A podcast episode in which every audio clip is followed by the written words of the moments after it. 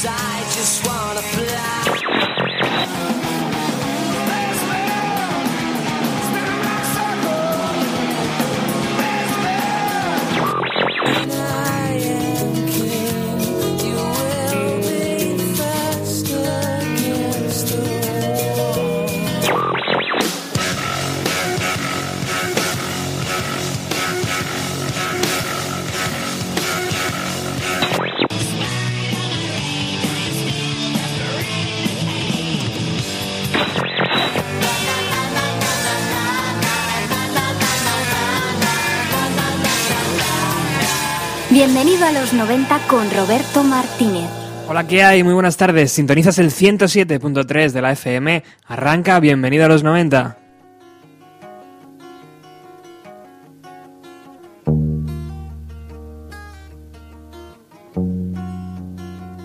Hoy toca hablar de un grande entre los grandes. Hoy hablamos de Neil Young.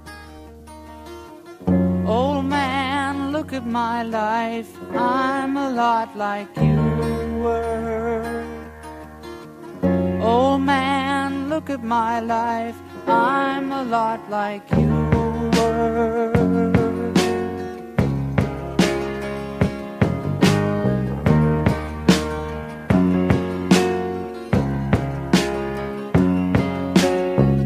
Old man, look at my life.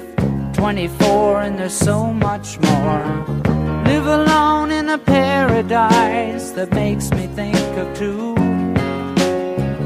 Love lost such a cost. Give me things that don't get lost.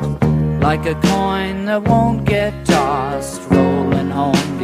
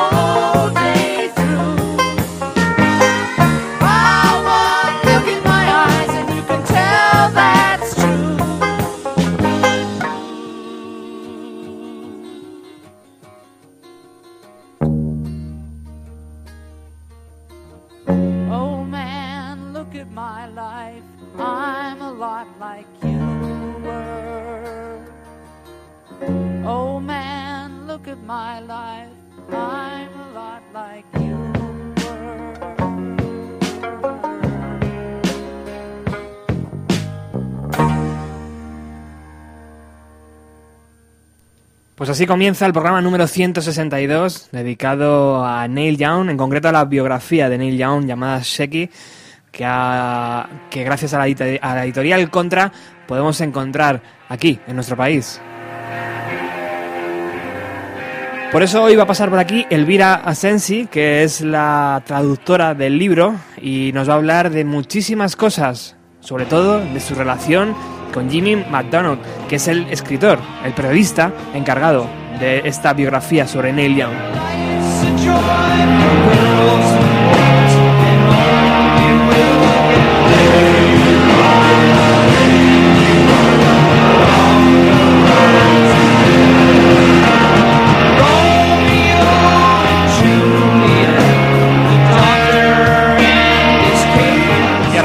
Con Old Man, una de las canciones favoritas de Roberto y de Sonia, para ellos en especial, por haberla eh, pedido a través del Facebook, Facebook del programa.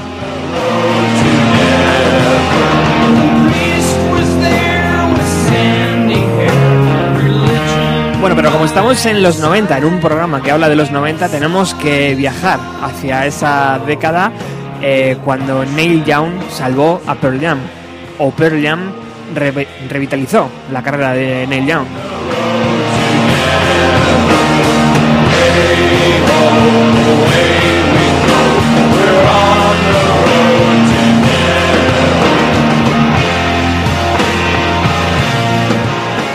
A lo- largo de las 944 páginas de Seki veremos que es algo que se repite en todas y cada una de las décadas por las que pasó Neil Young.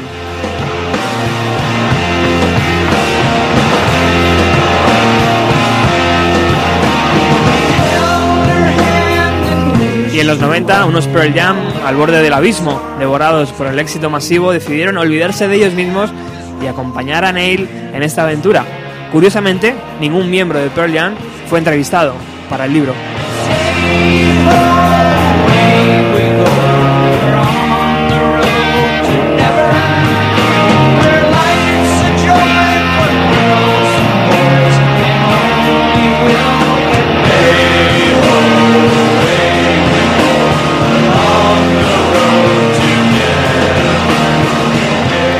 Atentos por favor al programa de hoy porque vamos a regalar un ejemplar de la biografía de Neil Young gracias a la editorial Contra que nos ha cedido un ejemplar y bueno pues es tan fácil como entrar en el Facebook de Bienvenido a los 90 y ver el próximo domingo la pregunta. El domingo, el domingo 24 de mayo lanzaremos la pregunta y con los que contesten correctamente pues haremos un sorteo y para él irá este magnífico libro es grande, es unas 944 páginas, es una biografía realmente enorme.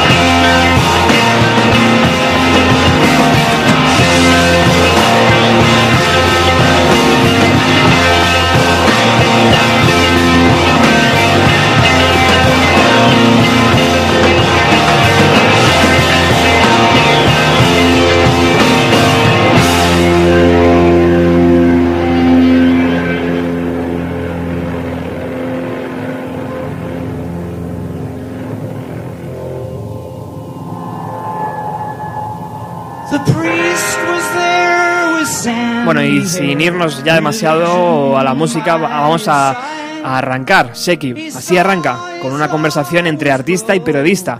Prepárate para traspasar la frontera y viajar al epicentro del universo privado de Neil Young.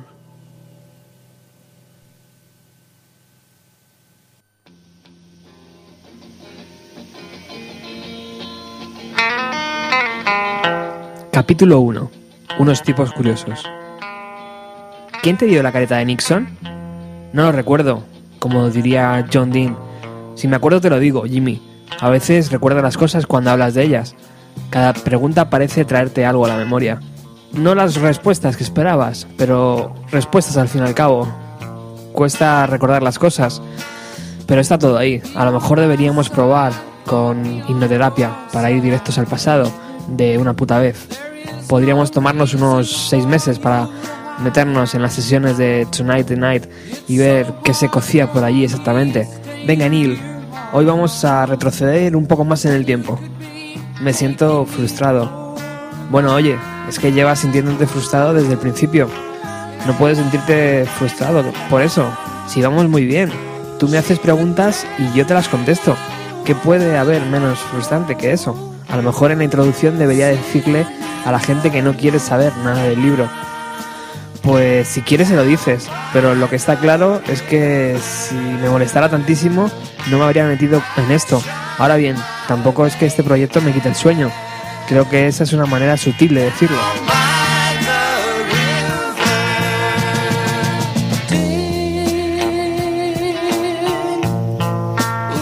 La primera vez que John McKay por fin consiguió ver a Sheki en directo, este estaba debajo de un coche. Sheki es un apodo que proviene de su alter ego, Berman Sheki, cineasta ocasional. No es más que uno de sus no es más que uno de sus muchos alias, Joe Yankee, Overdaber, Shake Deal, todo el mundo lo conoce como Neil Young. McKay llevaba meses trabajando a destajo en la puesta a punto de Nano, un Cadillac El Dorado, azul y blanco, descapotable del 59, propiedad de Young, y aún no había visto al dueño. El coche estaba hecho un desastre, pero McKay no tardaría en darse cuenta que ese era el modus operandi de Sheki, comprar cacharros irreparables por cuatro duros y después no escatimar en gastos para dejarlos como nuevo. Te puedo poner cinco casos de automóviles suyos en los que los coches de los que procedían las piezas sueltas estaban en mejor estado que los coches que se reparaban. McKay sacudía la cabeza incrédulo. Es demasiado. No creo que haya nadie en ningún lugar que llegue a tales extremos. Si el coche huele mal, estás jodido. Si chirría, no mola. Es muy maniático.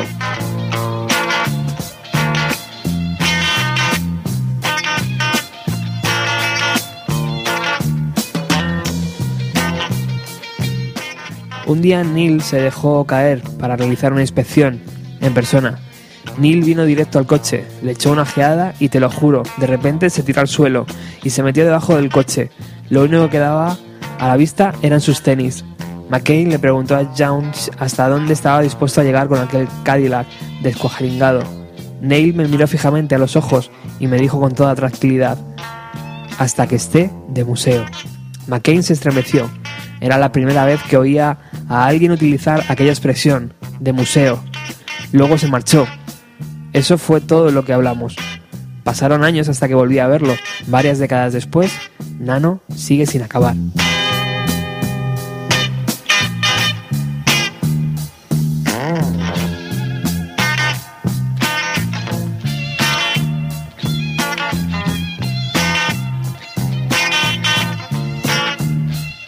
Los coches ocupan un lugar fundamental en el mundo del Sheki. Ha compuesto infinidad de temas en ellos y están presentes en no pocas canciones. John llegó incluso a asesorarme sobre qué pintura de retoque utilizar y sobre problemas del carburador, hasta que un día casi me mato con mi Falcon Futura del 66 y acabé en la cuneta de una carretera comarcal, después de dar dos vueltas de campana. John, que iba de gira en su autobús, me llamó a los pocos días. ¿Lo ves, Neil? Le dije, has intentado quitarme de en medio, pero aquí sigo. Ahora sí que tengo que acabar el libro. Me volvió a llamar, algo incómodo, justo después de colgar. Jimmy, dijo con la voz entrecortada por las interferencias del móvil. Solo quiero que sepas que me alegro que no murieras en el accidente. Seki y yo llegamos a tener una relación de lo más pintoresca, pero todo aquello aún formaba parte del futuro.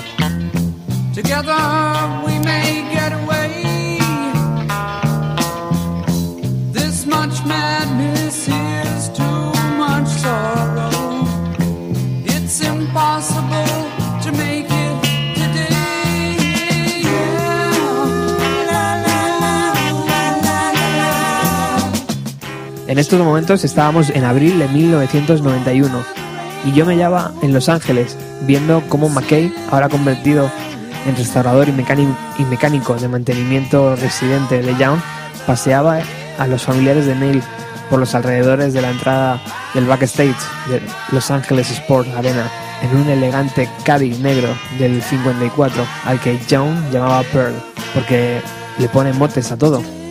Era un vehículo impresionante. Había pagado 400 dólares por aquel coche de 1974 y había invertido años y una fortuna en repararlo. Cuenta la leyenda que un millonario árabe vio a John dando una vuelta con Pearl por Hollywood y allí mismo le ofreció un pastón por él.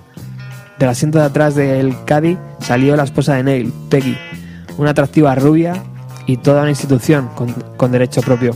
Peggy y Neil tienen dos hijos, Ben y Amber, y la familia constituye una prioridad para ambos. Ben, que es espástico, tetrapléjico y afásico de nacimiento, iba a todas partes con papá y mamá. No era raro verlo en el lateral del escenario, en su silla de ruedas, mirando a su padre trabajar. El apodo de Ben, Spud, decoraba la puerta de Pocahontas, aparcado a poca distancia de Pearl. Este enorme autobús, un Silver Eagle belga del 70, de 12 metros de longitud y un, y un motor trucado, llevaba ejerciendo de hogar de Young durante sus giras desde 1976 y no había escatimado en extravagancias a la hora de adaptarlo a su gusto. En un lado había una grotesca vidriera con un cometa que orbitaba alrededor de la Tierra. Del techo sobresalían, a modo de claraboyas, los chasis de dos coches de época, un Hudson Horner y un Studebaker Starlight Coupé.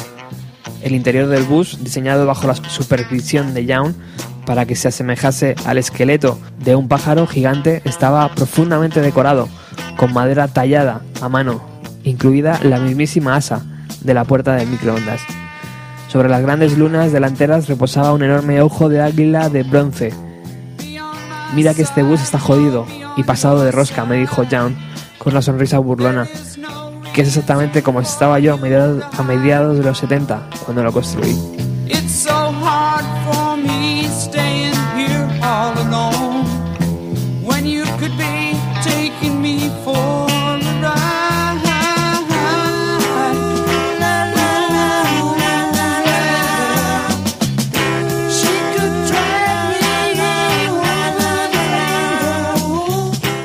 El conductor, Joe McKen, se ocupaba de que Pocahontas estuviera impecable para cuando llegara Neil.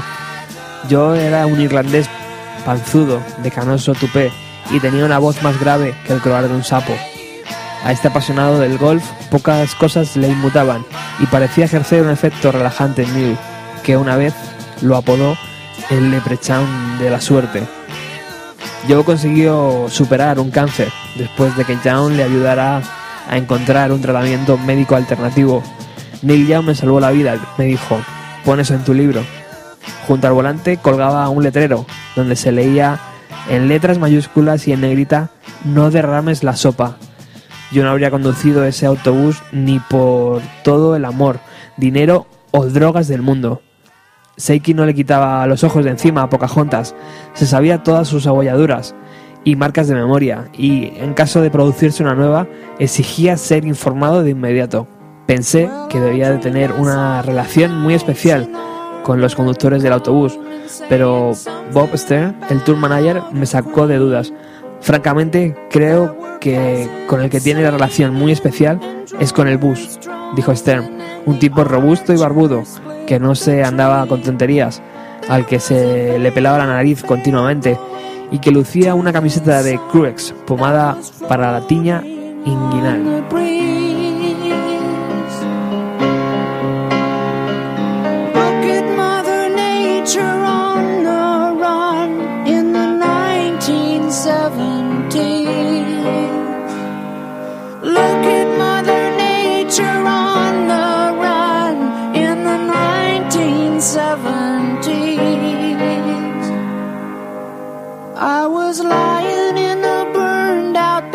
Esther y McKean no eran lo que se dice uña y carne, ya que Esther se pasaba la vida intentando averiguar lo que hacía el esquivo Young, y parte del trabajo de McKean consistía en mantener todo el mundo alejado de su patrón.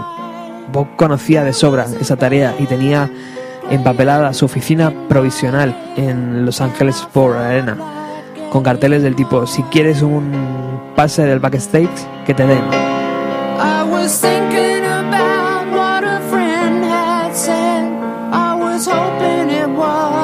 Was a lie. Thinking about what a friend had said. I was hoping it was a lie. Stern era duro de roer por exigencias del guion. Neil nunca hará lo que crees que va a hacer, o lo que dijo la semana pasada que haría. Este no es un trabajo al alcance de cualquiera, y los que vienen aquí solo por el sueldo duran poco. A Young le encantaba tener a todo el mundo en guardia. Neil ha llegado a decirme, recoge todas las listas de canciones y tíralas a la basura. Y eso me lo decía 15 minutos antes del concierto, comentaba Steve. Y no se refería solo a las listas de canciones del grupo, se refería también a los de los técnicos de luces, a los técnicos de sonido, a toda y cada una de las listas de canciones que había en el edificio. Sentado en la oficina a poca distancia de Stern estaba Tim Foster, el encargado del escenario y roadie principal de Young. Foster llevaba trabajando con Young no de manera regular, pero sí con mucha frecuencia desde 1973. Con un mentón como el de Dick Tracy, bigote y gorra de béisbol calada hasta los ojos, Foster era un, era un tipo par con palabras, al que no se le escapaba una. Tim nunca se pone nervioso, explicaba Stern. Sabe que para Neil no hay calendario que valga. Tim Mulligan atravesaba el laberinto del backstage rumbo a la mesa de mezclas del estadio. El pelo largo, el bigote y las gafas de sol le daban un aspecto de doble brother en versión huraña o a más no poder. Mulligan no se sorprende por nada. Lleva décadas trabajando en los discos de Young y mezclando su sonido en directo. Los productores y los ingenieros de sonido vienen y van, contaba Stern, pero Mulligan sigue ahí y se abstiene de opinar. Tim vive solo en el rancho de Young, sin teléfono. La lealtad de Mulligan es increíble, afirmaba Ranger Dave Clean, colaborador de Young desde tiempos inmemorables. Rezuma Neil por todos los poros. Es lo que le da sentido a su vida.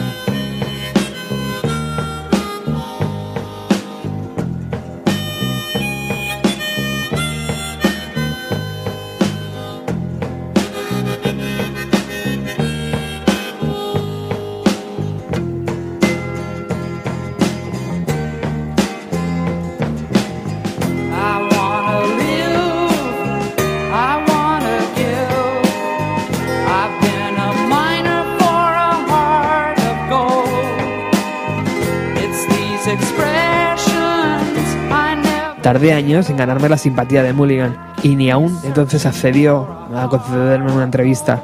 Se limitó, se limitó a contestar unas pocas preguntas de manera lacónica. Hacer hablar a cualquier miembro del equipo de Young era como entrar en la mafia. Sentían por él una devoción extraordinaria y aunque todos habían sufrido ya en sus propias carnes los tremendos bandazos propios del carácter de Neil, la mayoría llevaba décadas en su puesto.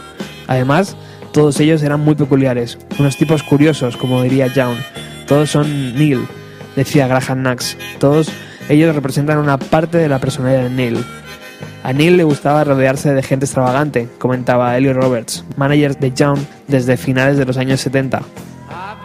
Creo que estar rodeado de esta gente extravagante le hace pensar que su propia extravagancia no es para tanto, y lo ve en plan, vale, estoy haciendo el pino, pero ¿qué me dices de estos tíos que tengo al lado, que están haciendo el pino en pelotas?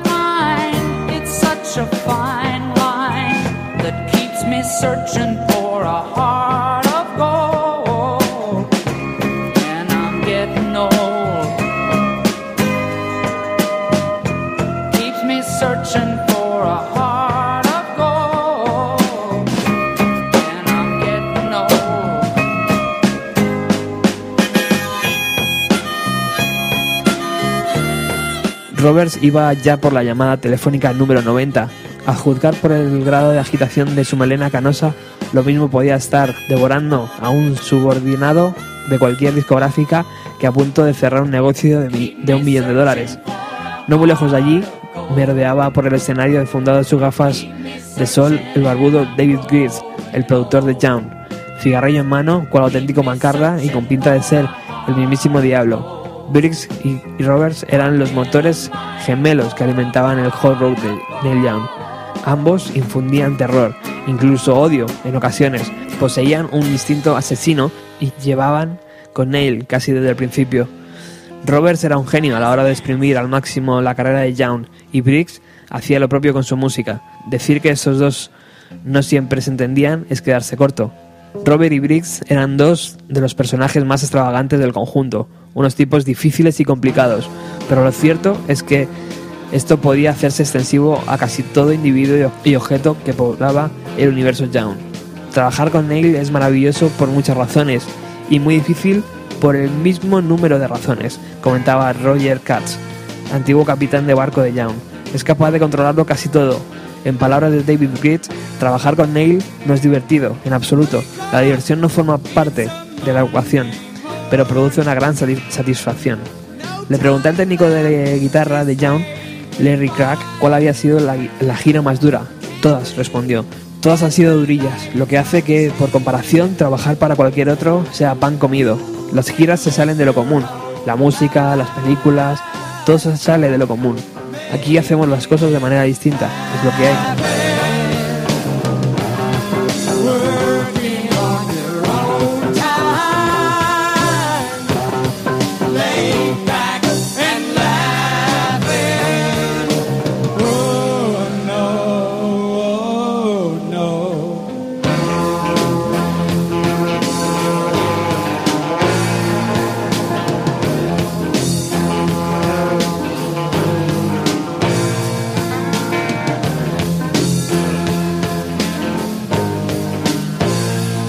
Crack le estaba haciendo unos ajustes al equipo de guitarra de Young. Se ocupaba de un pequeño espacio al fondo del escenario.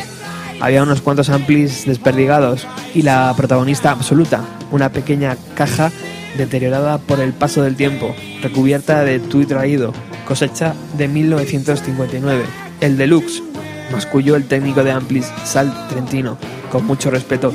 Neil tiene 456 deluxe idénticos, pero ninguno suena ni de lejos como este. Young lleva en el ampli unas válvulas más grandes que las de serie y Crack tiene que colocar unos ventiladores portátiles en la parte trasera para evitar que se fundan. La verdad es que está siempre a punto de petar y así es como suena a tope, con la señal saturada y como si fuera a reventar. Young tiene su propia manera de percibir la electricidad.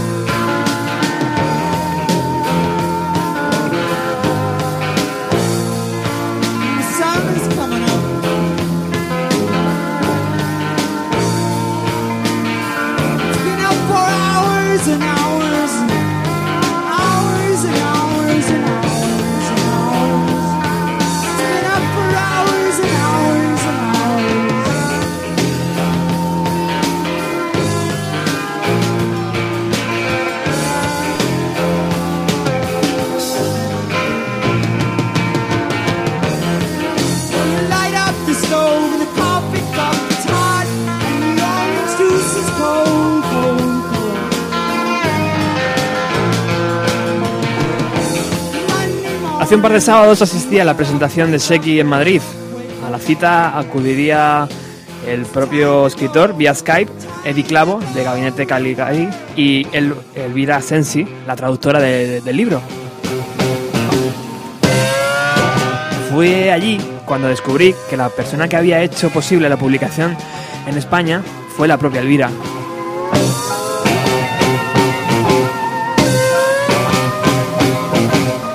Y fue uno de esos momentos que dices, joder, me he dejado el libro en casa, con lo que hubiera molado que me lo hubiera firmado Elvira. Pero bueno, ya volverá.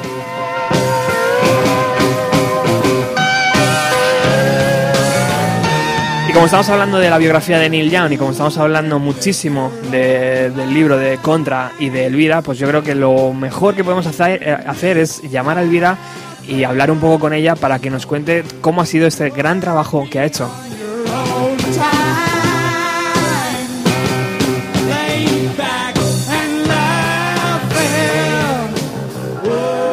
Hola, ¿qué hay? Muy buenas tardes, Elvira. Hola, buenas tardes, ¿qué tal? Bienvenida aquí a Radio Utopía, al programa Bienvenida a los 90, un programa que como puedes imaginar por el título, habla un poco de la década de los años 90, aunque de vez en cuando nos lo saltamos como hoy y, hablamos sobre, sobre el magnífico libro que, que has podido traducir. Pues muchas gracias, yo encantada de estar aquí con vosotros. Bueno, eh, antes estaba hablando que fue una pena que no me llevé el ejemplar hace un par de sábados allí a, la central de, Madrid, eh, porque no tenía absolutamente ni idea hasta qué punto había sido eh, tú, la, persona que había impulsado el proyecto tan fuertemente para que se publicase aquí en España. Cosa que desde ya te tengo que agradecer como fan de Neil Young y como, bueno, pues toda la gente que esté escuchando, que seguramente le guste Neil Young y muchísima gente ya te lo habrá dicho. Imagino que las gracias son infinitas para, para ti por este trabajo. Pues muchísimas gracias a ti por, por estas palabras. Sí, la verdad es que es muy gratificante oír esto, ¿no? De los lectores del libro. Pero sí, es, eh, mi caso es, es, bastante, bastante poco usual, ¿no? Dentro del mundo literario, porque normalmente el traductor, por desgracia, en, España al menos suele ser un poco el último mono en todo este proceso y no se le tiene mucho en cuenta ni, ni demasiado aprecio. Mucha gente ni siquiera sabe que existe, ¿no? Y cuando leen una traducción no se plantean que, que hay todo un trabajo de, de reescribir el libro realmente, porque es lo que estás haciendo y adaptarlo a otro idioma, a otra cultura, a otro contexto y eso ya de por sí es un trabajo muy loable, porque además en España está muy mal pagado. Por eso también cuando, cuando encuentras una buena traducción todavía tiene el doble mérito, porque sabes que la persona que la ha hecho no se ha hecho rica precisamente haciendo ese trabajo. Tal vez por eso sea España uno de los sitios donde menos lectura musical puede haber, ¿no? Porque muchas veces encuentras eh, traducciones al italiano, traducciones incluso al, griego, eh, y dices, joder, pero ¿cómo es posible que en España, que tiene un, yo creo que es un mercado bastante amplio, que los artistas cuando deciden venir, porque esa es otra, eh, llenan la sala o llenan todo, y de repente un libro, ¿tanto cuesta, Elvira, proyectar un libro musical en España?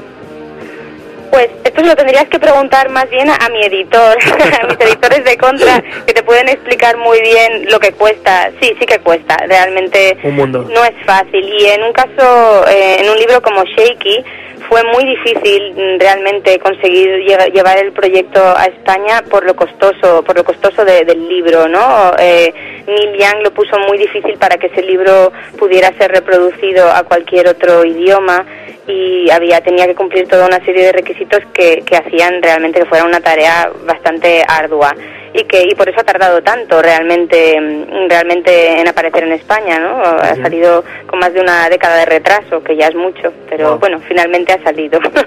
Recuerdas la primera vez Elvira que empezaste a leer Seki Sí, sí, recuerdo perfectamente. O sea, yo ya lo leí tarde, tampoco. Yo no me compré Shake y nada más salí. Yo tardé años en, adquirirlo, pero recuerdo de cuando lo hice, que fue, me parece que fue mm, el año 2009. Eh, pues eso, me, me, pareció un libro realmente alucinante, tanto desde el punto de vista del contenido, ¿no? que para, para todo fan de Neil es, es un libro, es la Biblia, porque ahí lo tienes todo, eh, todo sobre la vida y milagros que ha hecho Neil Young explicado de la mejor manera posible, pero es que aparte del contenido que es, es realmente magnífico, eh, a mí lo que me dejó maravillada era la calidad literaria ¿no? del libro, que es una cosa que, que, ya he dicho en varias ocasiones, que mm, por desgracia no es lo habitual en el género musical en, España. Mm, a veces te encuentras con libros mm, que no están muy bien traducidos, porque, pues un poco por lo que por lo que te he dicho antes, a lo mejor a veces los libros de música se los, en- se los dan por encargo a, a periodistas musicales que controlan mucho del tema, pero no son realmente traductores, entonces hacen lo que pueden, pero mm, el libro no está todo lo bien escrito que debería, o al revés, eh, puede, puede traducir el libro un traductor excelente, pero que no tiene ni idea de quiénes son los Ramones, digamos por caso, y entonces mm, puedan salir auténticas animaladas, ¿no? Que eso también ha pasado. Hay muchos libros de música que, que los lees y dices, madre mía, la persona que ha, que ha traducido esto no tenía ni idea de quiénes eran de New York Dolls o quién fuera, ¿no? y entonces todo eso lo tuve muy en cuenta a la hora de, de traducir Shaky. Pero bueno, la manera en que empezó todo esto fue pues que leyendo el libro me di cuenta de que, de que yo veía como una sintonía también entre, entre el estilo del autor y el mío propio. Me sentía muy identificada con, con esa manera de, de, de escribir en inglés y me, eso me, no sé, me hizo querer traducirlo, pero yo sinceramente eh, daba por sentado que el libro ya estaría traducido en España. Yo no vivo en España, vivo, vivo en Suiza, trabajo aquí desde hace muchos años y, y no pensaba que, yo pensaba que ya estaba traducido y fue cuando empecé a preguntar a mis amigos fans de Neil Young en España, ¿os habéis leído este libro? Es una auténtica maravilla. Es cuando me dijeron, no, es que no está traducido. Y entonces pues es cuando me, se me metió entre ceja y ceja que lo tenía que traducir yo. Wow. Y ahí entró Contra eh, con la maravillosa, el maravilloso trabajo eh, de una editorial pequeña, pero que, lo hace tan bien que fíjate, Elvira, nos- hoy nos han regalado un ejemplar para sortear entre los oyentes del programa. O sea, eh, eso hoy en día, grandes empresas les cuesta hacerlo, ¿eh? Ya, te- lo digo. Eh, pero en todo este viaje, Elvira, eh, te encontraste también con un poco la- el lado malo, ¿no? O sea, el lado de, de decir, bueno, me voy a pegar el curro de traducir estas casi mil páginas y, y de repente, ¿no? También a la hora de editarlo en España te encontraste con problemas que, que, que, bueno, no vamos a comentar mucho, pero que sí dicen mu- mu- fielmente de cómo está la situación, ¿no? A lo mejor aquí en, en- en nuestro país.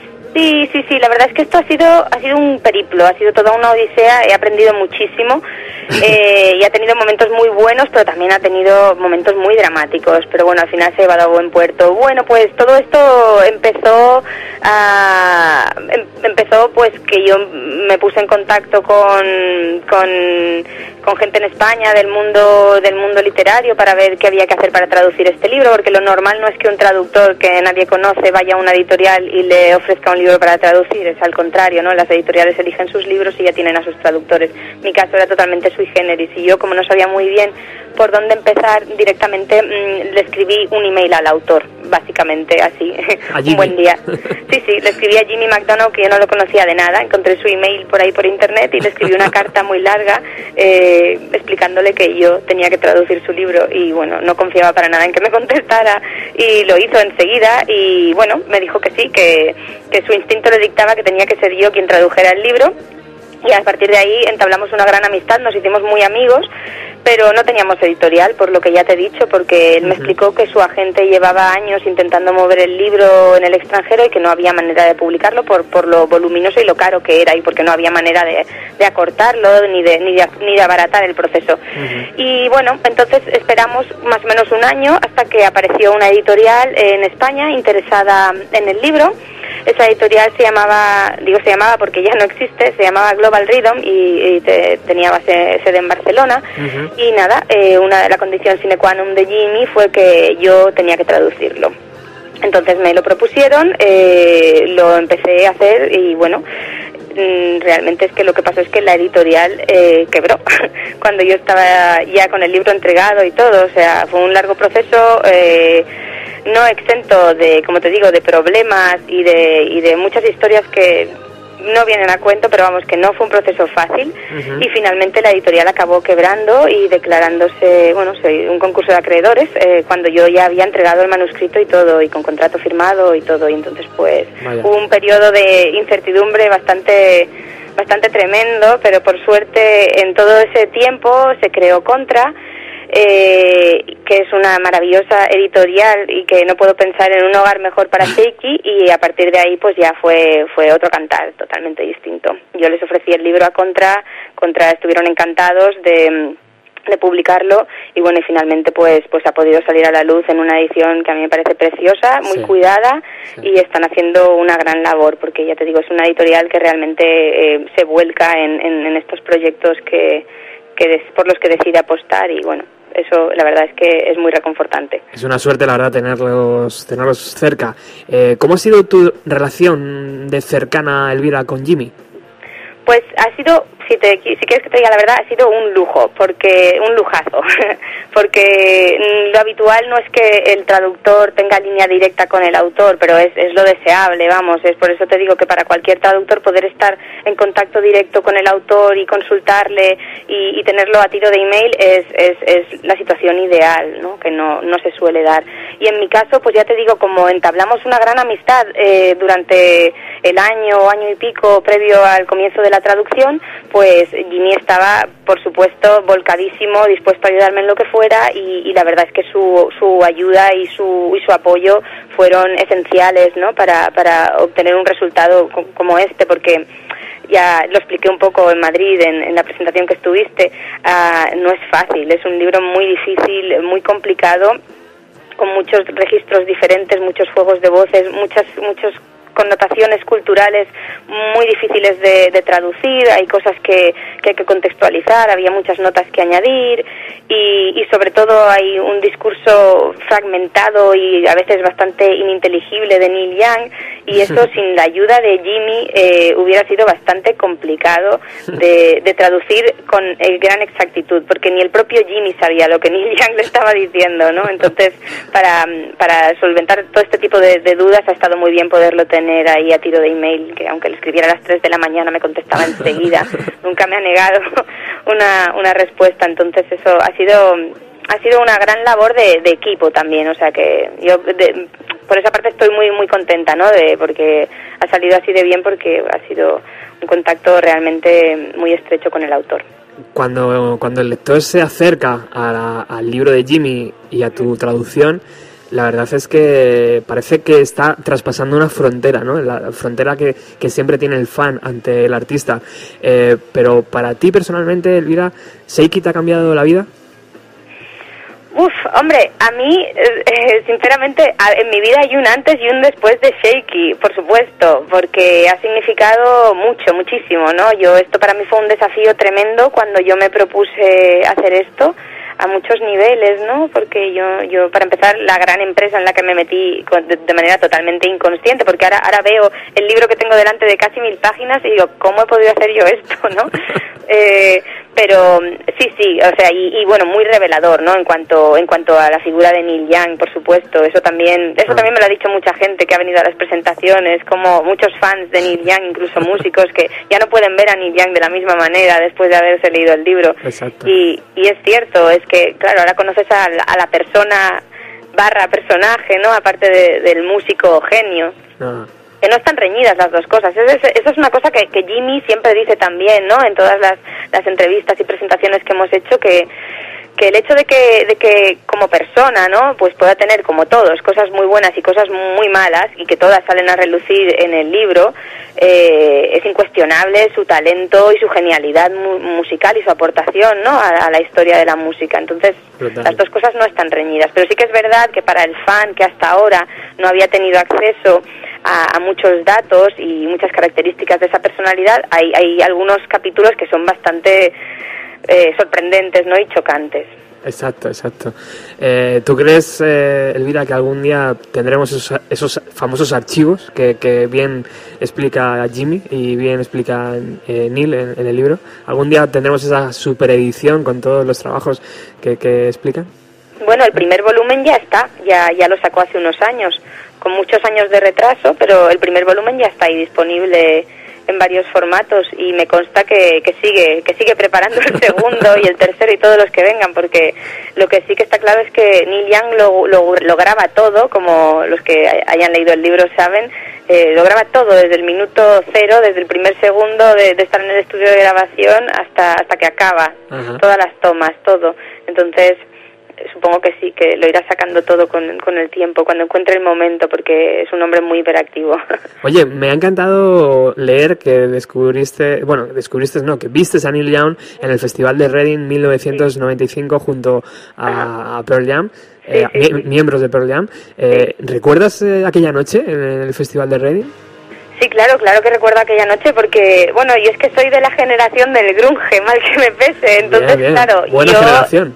Ajá, entonces yo con 17 años pues eh, era la etapa de, del padrino del grunge de Neil Young, ¿no? Era Exacto. cuando cuando había dejado tirados a Crazy Horse por irse con, con Pearl Jam y, y, y en esa gira es la prim- fue la primera vez que, que lo vi yo eh, en Reading y la verdad es que bueno me quedé alucinada, ¿no? Porque para mí que era pues eso con 17 años ves ahí a un señor mayor eh, que dándolo todo y claro era en, en aquella época creo que no era tan común como ahora lo de la mezcla generacional no en los músicos. Ahora está muy de moda esto de, de que vuelven todos los grupos 20 años después y se mezclan con gente más joven y todo esto está más a la orden del día pero en el 95 no era lo común. Y entonces como siempre Neil Young es pionero también en esto. Él siempre ha sabido buscar eh, lo que la chispa esta de los grupos más jóvenes para estar siempre a la moda, no siempre al día. Por mucho que él huya de las modas, él siempre ha sabido no quedarse atrás, anquilosado como como el resto de de, de sus colegas, ¿no? Ajá. Eh, siempre ha sabido eso, encontrar a los grupos punteros. Ahora está haciendo lo mismo, ¿no? Con los con los hijos de Willie Nelson. Exacto. eh, y, y todo esto. Sí, sí. Bueno, Elvira, ¿y qué, qué es lo próximo? Ya que te has metido y que tanto has gustado, eh, imagino que ya no va a ser tan fácil salir de, de, de este gran hoyo que has cavado. Bueno, ya veremos. Hay varias cosas por ahí barajándose. Hay un proyecto con Contra que está in the making, como se dice en inglés, que está así a medias Ajá. y que tampoco puedo revelar mucho, pero bueno, eh, seguiremos, por supuesto. La colaboración con Contra va, va a ir, va a ir para adelante seguro. Muy bien. Bueno, pues eso son grandes noticias para todos los seguidores de la música. Muchísimas gracias por atender la llamada de Radio Utopía. Muchísimas gracias por tu tiempo y por, y por habernos eh, aclarado un poquito más todo este gran trabajo que hay de- detrás de Seiki. Muchísimas gracias a ti y a todos vosotros. Te dejo, Muchas gracias. te dejo con un disco llamado Mirror Ball, aquel que hizo Neil Perfecto. con, con, Muy bien. con Pearl Jam. Una- un saludo. Igualmente, hasta luego. Adiós.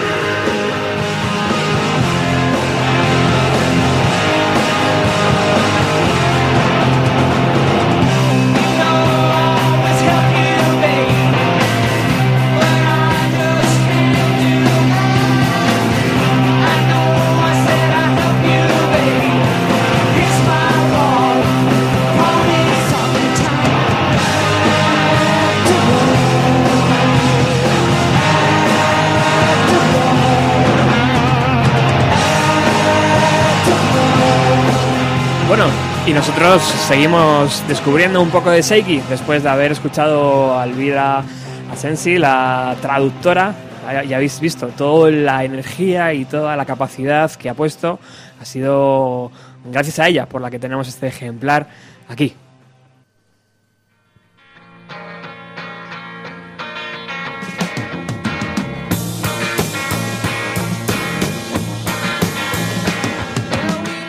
Las innovaciones de Seiki lo abarcan todo, empeñado en controlar el volumen del ampli desde la guitarra, en vez de desde el propio amplificador, Young hizo que le diseñaran un dispositivo de control remoto al que llamó el Wizard. Los guitarristas se quedan alucinados al ver la pedalera que tiene Young a, eh, a sus pies en el escenario. Un montón de efectos de los más rebuscados que pueden utilizarse sin que se produzca ningún tipo de degradación en la señal original.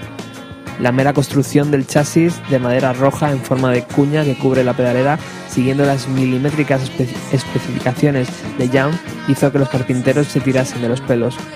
Apoyada en un soporte, delante de los amplis descansa la guitarra por antonomasia, la inconfundible hacha de guerra que empuña Young, All Black, una Les Paul Gold Top del 53, que algún inútil embadurnó de negro hace siglos. Las características particulares de All Black incluyen una palanca de vibrato Bixby con la que modular las notas tirando de la cuerda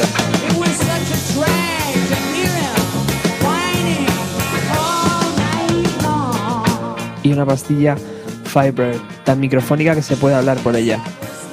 Es un instrumento endiablado. El sonido de All Black no se parece a ninguna otra guitarra, comentaba Cracks, negando con la cabeza incrédulo. All Black es la cruz de Crack. Young no consiste que le cambie los trastes antiguos, le gustan las cuerdas viejas y usadas, y el Big B hace que la guitarra se desafine constantemente. Durante la prueba de sonido todo marcha a la perfección. Ahora bien, no me preguntes por qué, pero en el momento en el que Neil coge la guitarra, todo se va, todo se va a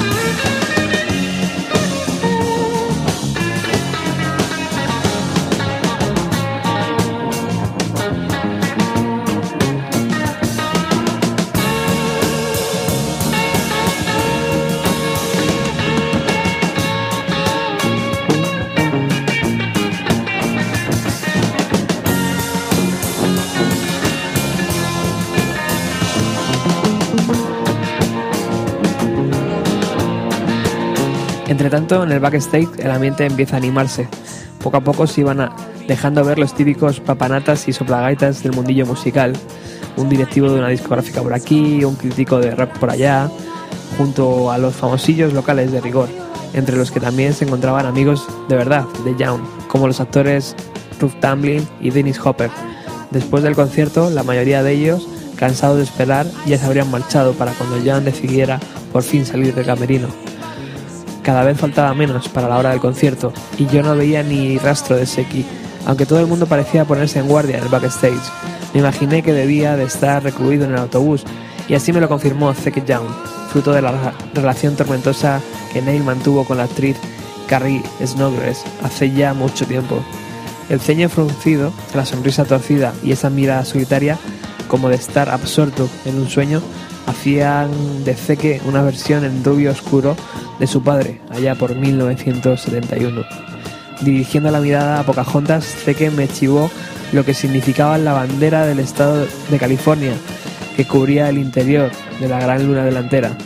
La bandera con el oso quiere decir que está descansando y que nadie puede entrar en el bus. Es decir, que Shaky saldría cuando se le antojara. Joel Bernstein, un melenudo de rostro aniñado que pasó de ser un fan a convertirse en el principal archivista de Young, lo resumía así desde el estadio.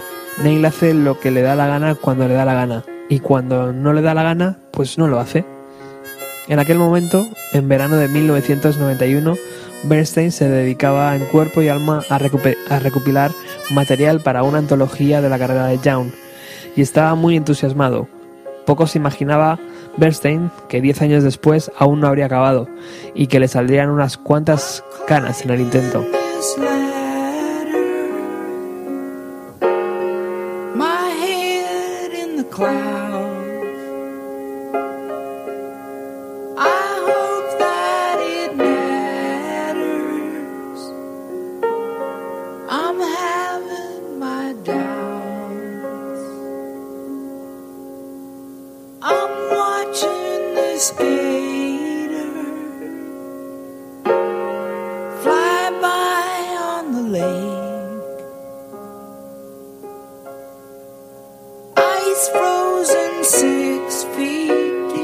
The Neil Young Archives, un recopilatorio de varios CDs que tiene previsto recoger la, totalidad de la música grabada por Young, tanto editada como inédita, constituye la muestra perfecta de su tenacidad y de su perversidad.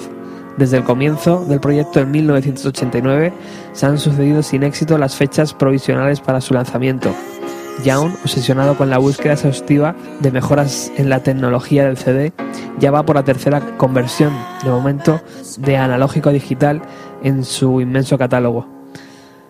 Ha impedido cualquier intento de reagrupar los archivos para que tengan un tamaño más práctico y ha vuelto luego a todo el mundo al abandonar el proyecto una y otra vez para dedicarse a componer nuevos temas. Se diseñó una maqueta del libreto que, que acompañaría a los CDs y fue rechazada al instante. John quería un libro de 400 páginas. Su visión abarca todos los aspectos del proyecto, sin excepción, incluido el diseño de la caja, y no cabe duda de que de un modo u otro se llevará a cabo. Como en el resto de los casos, se hará tal y como Neil Young quiera, o no se hará.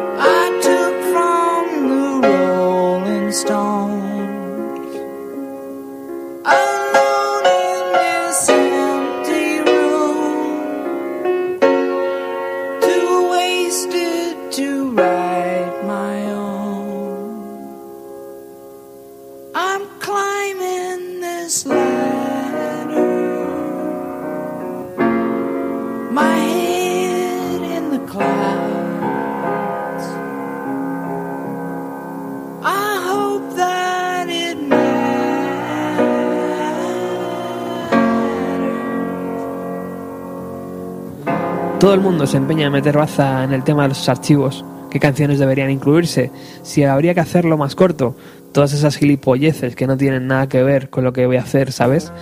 Así que lo que he hecho es impedir que la cosa siga adelante y que nadie se salga con la suya. Esto, eh, Neil, creo que ya se han percatado. ¿Así? ya lo creo. Les ha quedado clarísimo. Ha sido un intento de la hostia, muy bueno. Pero no es lo que yo quiero. No me importa que me den ideas a la hora de escoger las canciones buenas, pero las chungas también deberían incluirse. ¿Por qué? Pues para que se vea la diferencia. Hay cosas que están bien, pero hay otras que son bazofia, que no se editó, y con motivo. Así puedes echarle un vistazo y ver lo que hay. Para eso están los archivos, joder. No para ir del palo. Aquí tenéis a Neil Young en todo su esplendor. Su enorme, increíble, cojonudo esplendor. Eso no es lo que yo quiero. Quiero que la gente sepa lo malo que era, joder. Lo asustado que estaba y lo bueno que era. La pura realidad. Eso es lo que busco y no un producto. Y creo que eso es lo que quieren los fans de verdad. Un puto pack completo. Y cuando haya acabado con los archivos, cuando haya elegido lo que se incluye y ya lo tenga todo a punto, voy a destruir todo lo demás. ¿En serio? Lo voy a enterrar. ¿Te estás quedando conmigo? ¿O realmente es lo que has decidido? No te quepa duda. Voy a acabar un hoyo de la hostia. Lo echaré todo ahí dentro y luego lo taparé bien tapado. Y ahí desaparecerá todo. Pero la gente tiene palas, me refiero. A tu gente de confianza. ¿Que mi gente de confianza tiene palas? ¿Eres la persona adecuada para recopilar los archivos? Oye, que ya están recopilados. Lo único que falta por hacer es comprobar que estén en orden cronológico, elegir el diseño y la presentación y ponerlos a la venta. Mira, me importa una mierda si la gente lo compra o no. Es algo que quiero hacer y punto. Aunque solo se pongan a la venta 200 ejemplares, firmados por mí, joder. Pero que se publiquen. Una vez estén acabados, la gente podrá hacer con ello lo que les salga del culo y ordenarlos como les dé la puñetera gana, pero tendrán todo el puto mogollón para elegir, y no solo una parte. Todo significa todo, lo bueno, lo feo y lo malo. ¿Crees que debería plantearse el libro de la misma manera? No, porque la música es un caso aparte. Si lo metes todo en el puto libro, para empezar te saldría un tocharro de 20 tomos, joder, y no lo acabarías en la vida. Además, habría la hostia de cosas que podría hacer que podrían hacer daño a mucha gente. Por otro lado, tampoco me gustaría que fuera un libro donde yo quedara como Dios, como alguien que lo ha hecho todo perfecto en su vida, ni que parezca un artificio dado para justificar cada cosa que he hecho, joder. Vale, ya lo voy pillando. Así que obviamente no será un libro de ese tipo. Pero es que es lo único que me importa. No tengo la menor intención de hacerle daño a nadie. Siempre se pueden decir las cosas de manera que sea el lector quien ate cabos, quien saque sus propias conclusiones. El problema que tiene la autobiografía es la falta de perspectiva de la persona que escribe. Precisamente por ese motivo yo nunca escribiré mi autobiografía. Nunca. Ya se lo he dicho a Peggy. Nunca me lo permitas. No tiene razón de ser. Escribir una autobiografía iría en contra de la esencia de todo este proceso. Además, sería algo dificilísimo. Prefiero dedicarme a hacer discos, que es lo mío.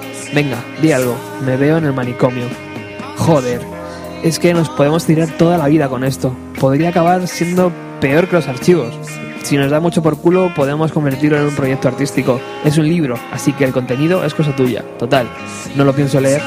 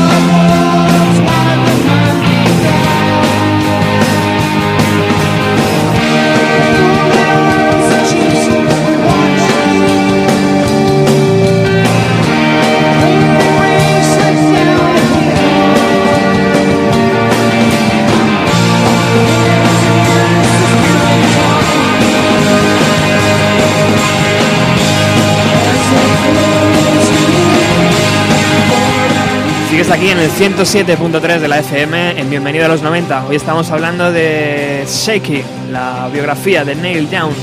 Gracias a la editorial Contra y gracias a Elvira Sensi podemos encontrar esta grandísima biografía de 944 páginas editada en nuestro país. Te recuerdo que por un lado vamos a sortear un ejemplar de la biografía. Tienes que estar atento al programa de hoy. El domingo 24 en el Facebook del programa, en el Facebook de Bienvenido a los 90, haremos la pregunta.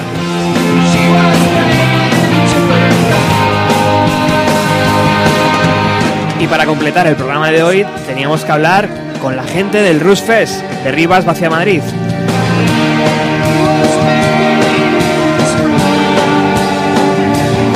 se va a celebrar del día 2 al 5 de julio y ya van por la sexta edición, o sea que es todo un acontecimiento que no te puedes perder. Y al otro lado tenemos a Alberto Mena. Hola, ¿qué hay? Muy buenas tardes, Alberto. Hola Roberto, ¿qué tal? ¿Cómo estáis? Muy bien, tío. Pues ya súper contentos de que se estén acercando estas fechas para disfrutar de, de este pedazo festival que organizáis ahí en Rivas, tío.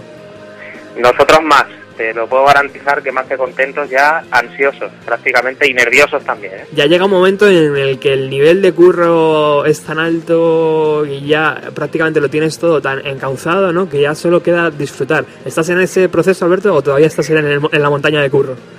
Pues mira, Roberto, justo porque nosotros empezamos a trabajar muy pronto, allá por septiembre, octubre, empezamos ya a diseñar un poco lo que va a ser este Ras de Rivas y a hablar con las bandas y bueno, pues ya eh, prácticamente entrando en junio que estamos, lo que queremos ya es ver un poco materializado todo eso que llevamos haciendo, ¿no?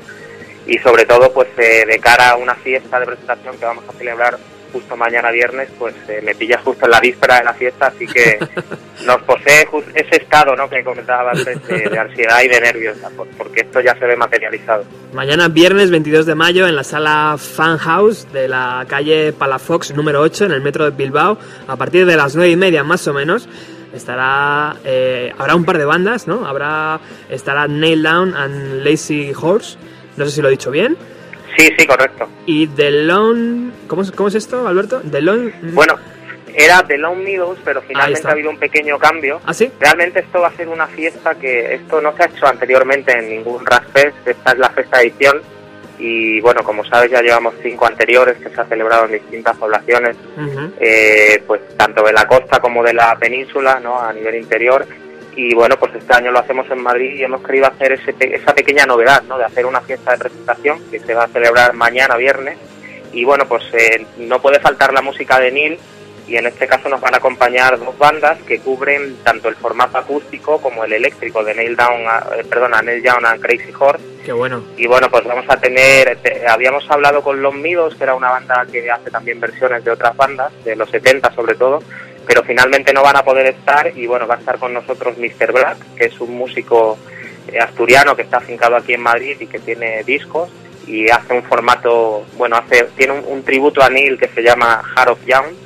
y bueno, pues va a hacer el formato acústico de Neil Young con acústica y armónica y luego ya tenemos una banda en eléctrico con cinco componentes que es Neil Down and Lazy Horse que tocarán pues versiones de, de los discos fundamentalmente de Neil Down and Crazy Horse de los eh, de los 70, Racket Glory, etcétera, etcétera. ¿no? Y luego, bueno, finalizaremos la fiesta con un DJ, con el amigo Sabo y Traffel y haremos sorteos de, pues de, de, un par de botellas de tequila, ¿no? Que está muy relacionado con, con Neil Young. Y bueno, el que no conozca la relación del tequila con Neil Young, se la contaremos, que no se preocupe que ahí subirá un amiguete a contar la relación de Neil, que bueno, esto viene también muy bien reflejado precisamente en Seiki, ¿no? En el libro que ha traducido Elvira Eso es que por cierto enhorabuena por el trabajazo que, se ha pegado y una gozada, ¿no? Su lectura.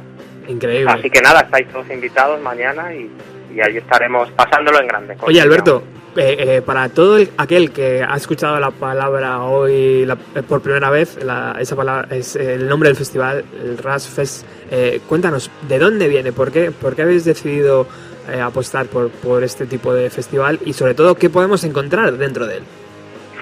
Pues a ver, el Razfest es un poco un, encuentro entre amigos fanáticos frikis de Neil Young, que bueno, nos conocimos todos a través de un foro eh, de un blog que hay en internet que se llama En la playa de Ajá. que bueno, pues a lo largo del tiempo se ha convertido en el blog de referencia en castellano relacionado con Neil Young.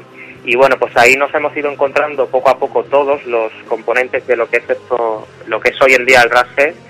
Y bueno, pues de repente a, nuestros amigos los gallegos eh, se les ocurrió un año organizar algo que ya, se venía celebrando a nivel internacional en otros países, que es el Rasfest, un festival tributo homenaje a Neil Young, en el que se juntan amiguetes y grupos a tocar canciones de Neil Young.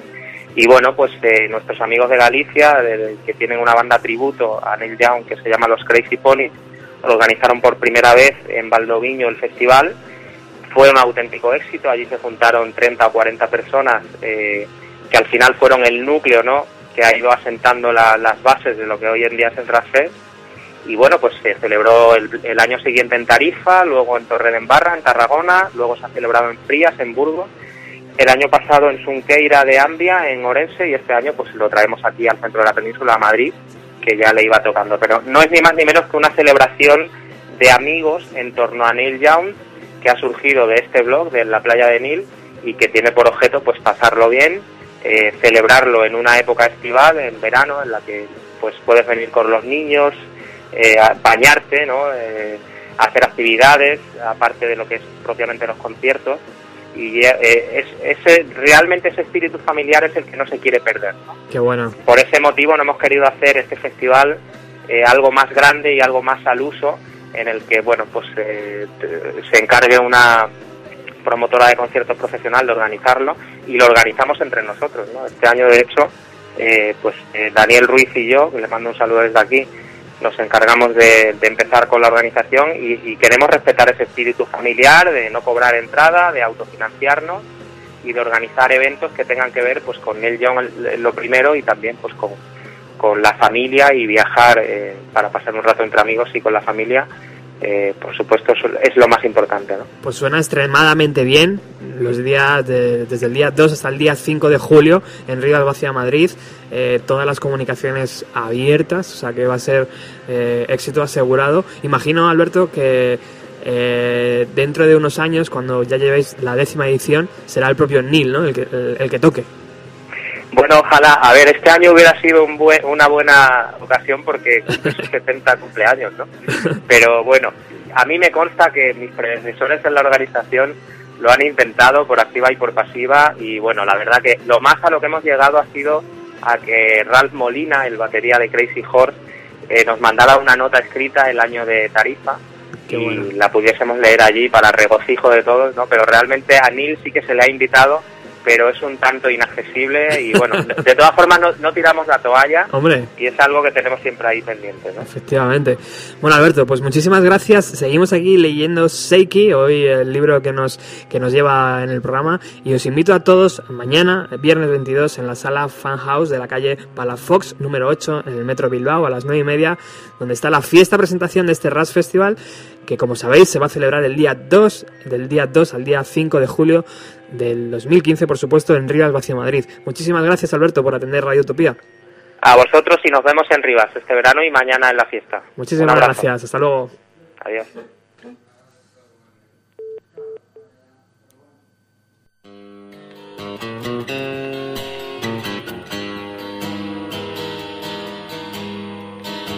El catálogo de Neil Young es impresionante.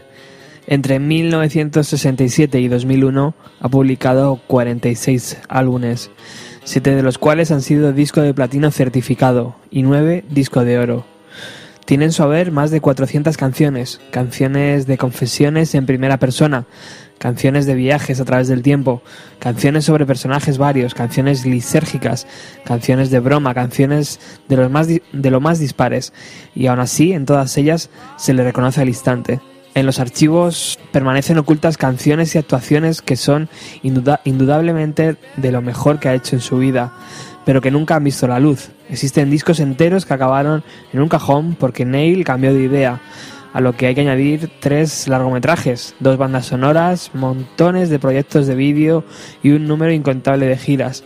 Todo lo que toca Young lleva su marca inconfundible. Poco importa que sea una canción, la portada de un disco, un coche o una guitarra. Neil Young es un visionario y para muchos uno de los pocos vestigios, Dylan aparte, que nos recuerda que sí, que algo ocurrió en los 70.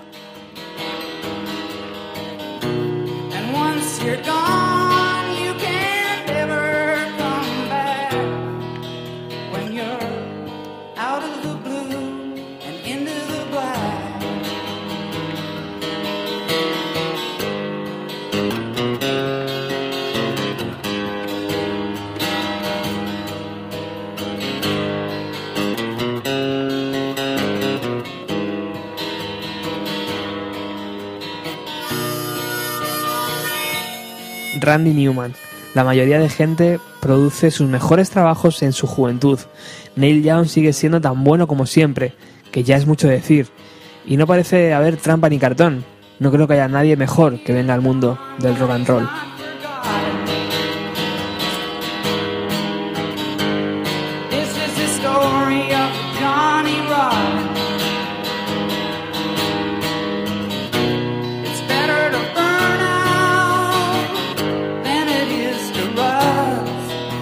Rust. Lynn Wright. Neil es un fuera de serie, pero no deja que eso le afecte. Podría venderse si quisiera, pero él no es así. Ha decidido no hacerlo. Neil siempre ha mantenido la integridad.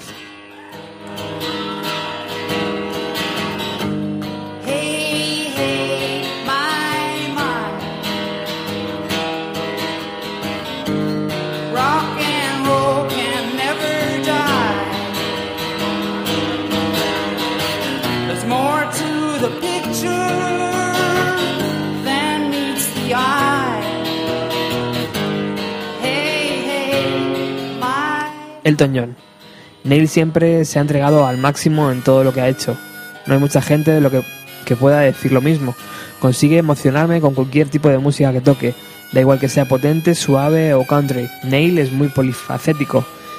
Y creo que por eso lo respeta tanto todo el mundo. Desde los músicos más veteranos, como yo, hasta las generaciones más jóvenes, como Pearl Jam y compañía. Sabe cómo salir ahí fuera y darlo todo.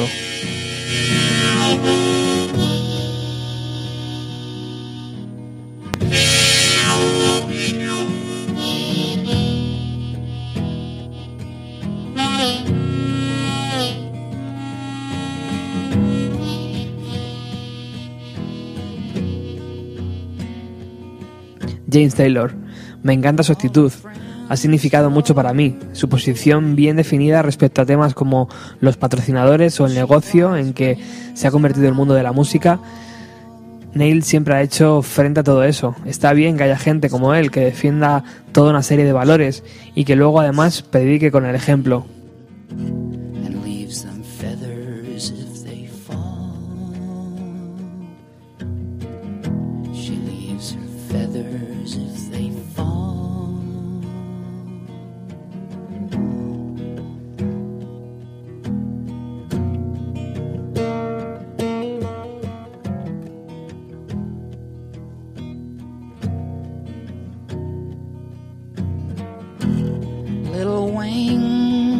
David Bowie. Siento una profunda admiración hacia Neil.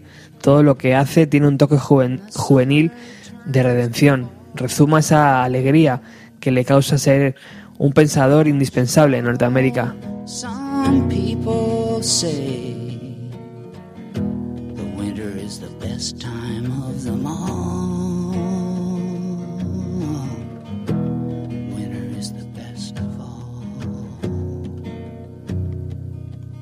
Willie Nelson.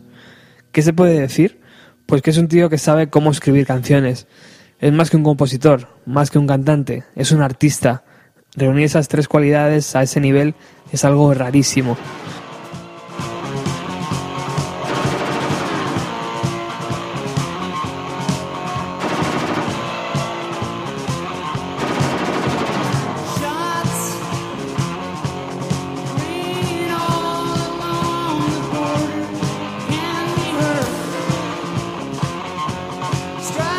Brian Ferry. Me gusta Neil Young, muchísimo.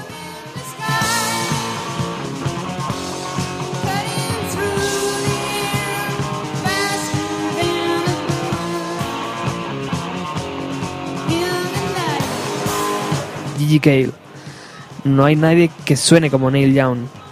El suyo es un sonido tremendamente original y si tiene alguna influencia no se nota.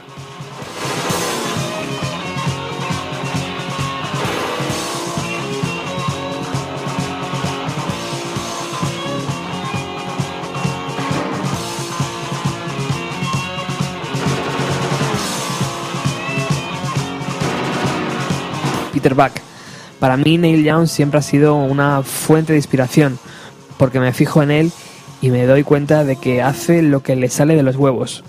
Algunos de sus mensajes son positivos, algunos son negativos, y luego hay otros que no tienen ningún sentido.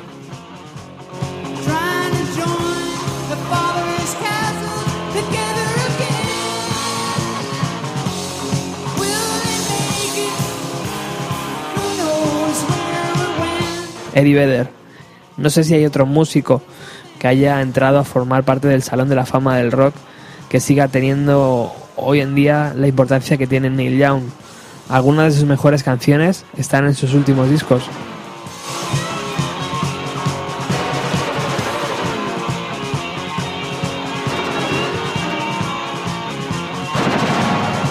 Thurston Moore. Neil es lo más. Es Han Williams.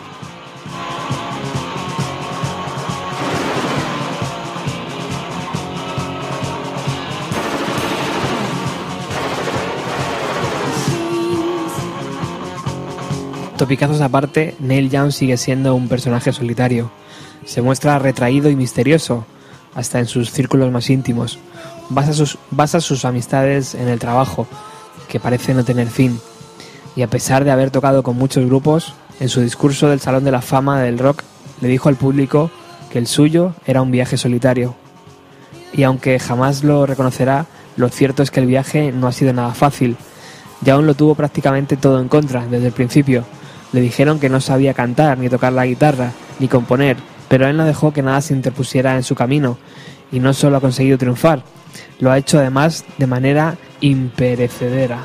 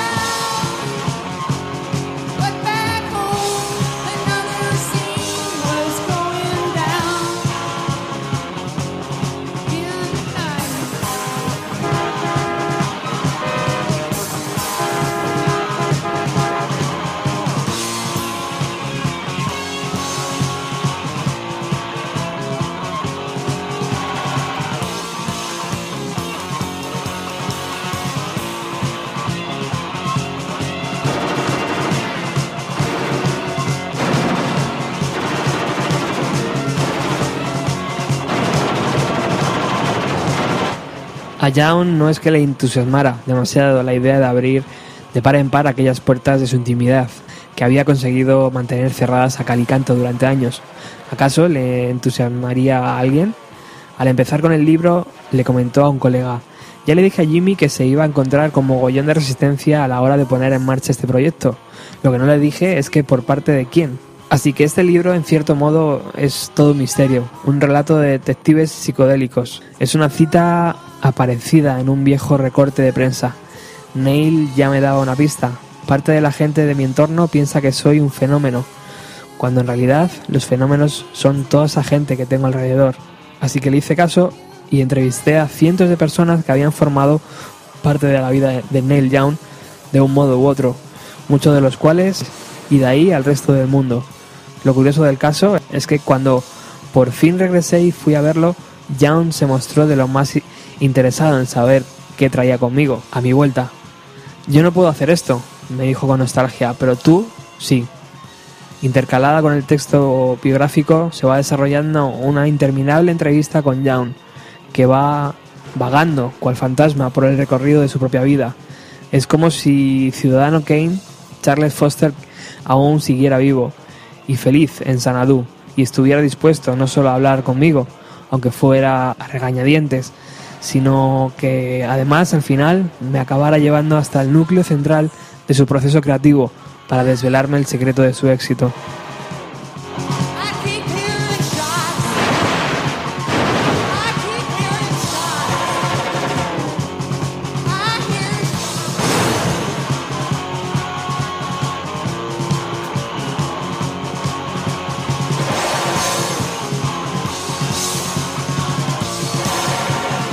Esta también es, por supuesto, una historia sobre el rock and roll, lo que significa para Young y lo que ha significado para mí. ¿Es raro cambiar o es el único modo de sobrevivir? ¿Y es mejor quemarse o apagarse lentamente?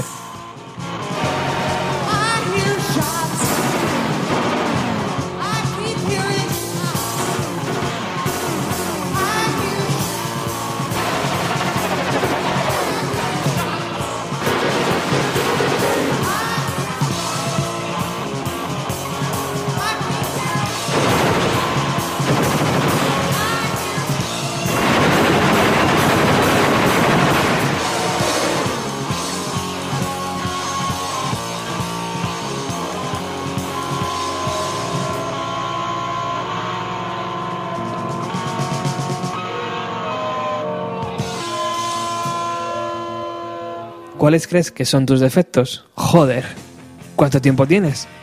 De sobra. Bueno, pues yo no tengo tanto tiempo, así que vuelve a escuchar el resto de las cintas y punto.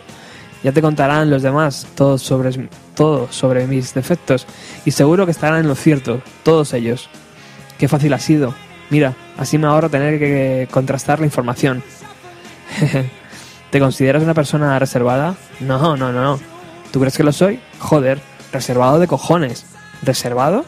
¿A quién te refieres? ¿En qué sentido? Hostias, es que no paras de hacer preguntas. Es que es toda mi puta vida. Cuando me miras pienso, coño, este tío ha hablado con todo el mundo que conozco, joder.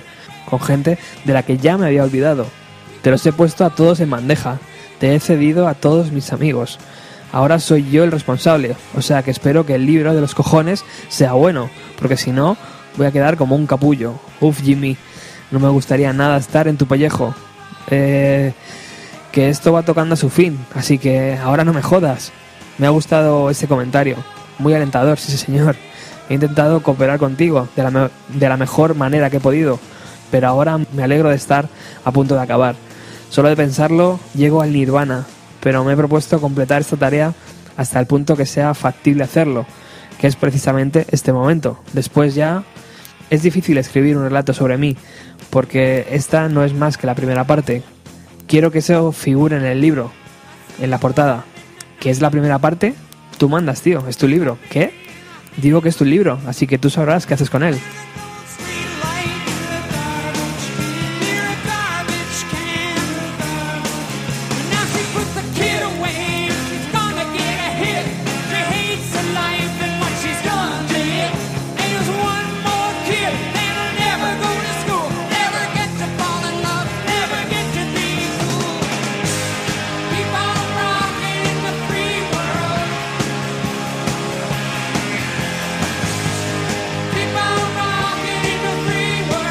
Bueno, y hasta aquí llega el programa número 162 de Bienvenido a los 90, dedicado a Seki, la biografía de Neil Young. Muchísimas gracias por haber estado al otro lado.